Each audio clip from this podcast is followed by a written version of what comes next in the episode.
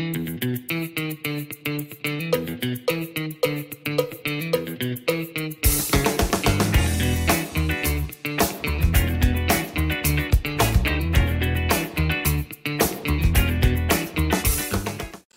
家好，这里是股气，今天是第二集，欢迎大家来收听。那也欢迎大家理性交流。那今天的主题是货币宽松政策与错利的错觉哦。那二零二零年到二零二一年，现在台湾出现了一堆平民股神，每个人都在秀对账单，或是说自己有多厉害，很厉害。然后也出现了在广告、FB 广告或是各种社群媒体的广告，出现一堆那种投资的诈骗老师哦，很夸张哦。那为什么会这样呢？我觉得一部分的原因跟美国的货币宽松政策有关，我们俗称叫 QE 政策。对，那为什么有关？我先简单讲一下 QE 政策是什么，让你一分钟就能理解。首先，QE 就是货币宽松，那简单来说就是疯狂印钞票，对。那为什么印钞票？因为印钞票对政府来说，他认为可以刺激经济循环。那为什么可以刺激经济循环呢？首先，你想想看，一般经济不景气，像今年疫情很严重嘛，那经济不景气的时候，大家的心态会是什么？储蓄的心态会很明显嘛，就是可能不能把钱花掉啊，等等的，就是大家就开始把钱压着，都不拿去投资啊，或者不拿去消费，这样整个经济循环就会越来越差。那印钞票呢？这些行为会导致一些结果，让大家愿意把钱拿出来投资，或者促进经济循环，会导致什么呢？印钞票，第一个货币会贬值，第二个借款利率会变低。首先，我们看货币贬值，会贬值的话，你想想看，你今天存了一笔钱，那你放着放着，货币就一直贬值，一直被稀释，因为这样你在印钞票嘛。那你会不会想要说，哦，完了，我的钱越来越稀释，我是不是要赶快把钱拿出来投资，让它有报酬率？比如说每年以一趴的方式在稀释，那我是不是至少要找个？至少要有一趴报酬率的东西去投资，这样我的钱财不算越来越少，对不对？这重要。那第二个，借款利率变低。那借款利率变低，我觉得是最严重，就是今天大家借钱太容易，成本太低了，导致大量的杠杆行为就会产生。杠杆行为是什么？这就是我今天要严厉抨击的东西。大家有没有常看到一些广告，什么哦，教你零元买房，如何在房地产中获利，这种很夸张的广告。还有一些什么哦，让你每每年呃每天或是每每年每个月都有被动收入的这种理财广告。超级多的，哦为什么？这些什么零元买房这些东西啊，他们主张的就是贷款，他们会让你去贷款，然后去买房，然后跟你说哦，现在贷款利率很便宜，那你把这个房子买到后再租出去就有报酬率。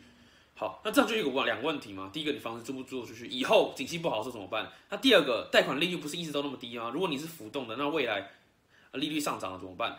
对啊，所以导致很多很多，嗯，怎么讲？就是看不清现况的人，就会觉得哇，真的好划算了，然后自以为很聪明，觉得自己可以当包租公，然后就去做这件事情。殊不知，这个都是货币宽松之下的杠杆行为。对，那呃，我非常抵制这种杠杆行为，觉得对经济是完全对整个人类社会是没有任何帮助的。然后第二个，我在讲，呃，还有一些人就是一堆老师会秀绩效买一些 ETF，然后说什么，哎，来看我过去半年、过去一年投资这个 ETF 的绩效多棒。那你今天看到那么棒了，你你今天也给我一起买，就是每天买，每天买，每天买，然后一直灌输你说买 ETF 稳赚不赔，放久永远都会赚。说实在，从理论上啊，一个股票如果我不倒了，公司不倒了，确实你可能放个二三四十年、五十年，放一辈子，它确实就会循环，确实不会让你赔钱啊。理论上应该是讲，但公司可能都会倒闭嘛。然后第二点，大家觉得哦，那些老师可能这半年、这一年买 ETF 什么都很赚，这不是废话。啊，货币宽松，那整个钱一直在泛滥，然后投资一直在活络。那我们先不管十有没有真的成长，人类社会有没有成长，那一直在活络，资金一直泛滥的情况下，指数一直上涨，谁买都会赚钱嘛。你看今年谁买的赔钱？这几年赔钱的人，我觉得真的很少，代表他连真的连投资都不会啊，这是这个原因了。所以你觉得那种无脑无脑那种买那种零零五零啊，或是那种买金融股啊，或是买各种股票那种，我是觉得这种老师都很夸张。